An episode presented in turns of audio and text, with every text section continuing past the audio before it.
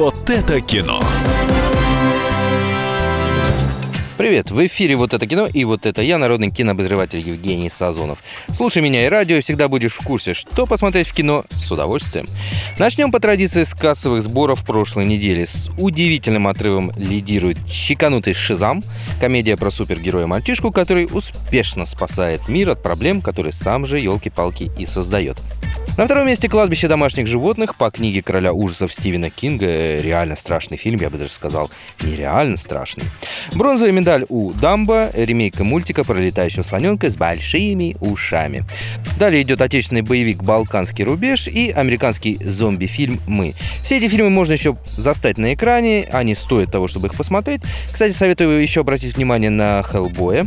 Пусть его пока нет в кассовых сборах, но я верю в этого адского сатану, он еще свое возьмет. Ну, да ладно, хватит о прошлом. Что стоит посмотреть на этой неделе? А на этой неделе стоит посмотреть три фильма. Прежде всего, это авантюрная комедия с Владимиром Машковым «Миллиард». Очень напоминает «11 друзей Оушена», только отечественного разлива, и вместо друзей там выступают дети. Возглавляет их папаша-миллиардер. И, ну, неудивительно, что отпрысков у героя такое количество. Многие россиянки же мечтают родить от Машкова, ведь все-таки секс-символ. Хотя шутит он так себе. Ну что, детки, время ходить по-большому. Пукать надо было раньше. Кстати, банк ребята грабят в масках Прохорова и Абрамовича в Ницце. Что ж, родину, как всегда, легче любить на расстоянии. Советую еще посмотреть «Код красный». Это серьезный фильм и второй фильм о советских разведчиках, сделанный с огромной симпатией со стороны, так сказать, вероятного противника. Первый американский шпионский мост повествовал о широко известном Рудольфе Абеле. Второй британский «Код красный» рассказывает о малоизвестной, но не менее легендарной Мелите Норвуд. Она, кстати, работала гораздо дольше, чем Абель. Целых 40 лет передавала совершенно секретную информацию, в том числе о британской ядерной программе. Для чего? Для того, чтобы в мире создавалась хоть шаткое, но все-таки равновесие. В 92 году из-за предателя-перебежчика эту женщину раскрыли, и, собственно, начался ад, о котором рассказывает фильм. Репортеры, спецслужбы, семейные проблемы. Ну, а что делать? Вчера еще она была неприметной старушкой из соседнего дома, а сегодня вдруг оказалась одним из самых крутых шпионов в истории.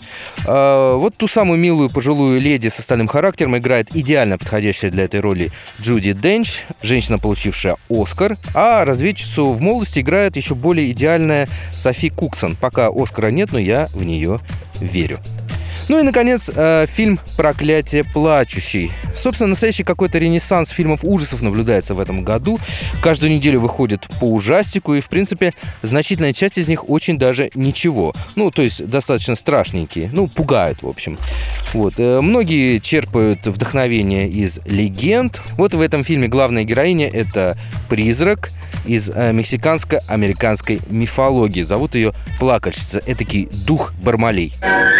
И мне не надо ни мармелада, ни шоколада. Этот дух бродит по земле после убийства своих малышей и забирает чужих деток, чтобы утихомирить свое горе.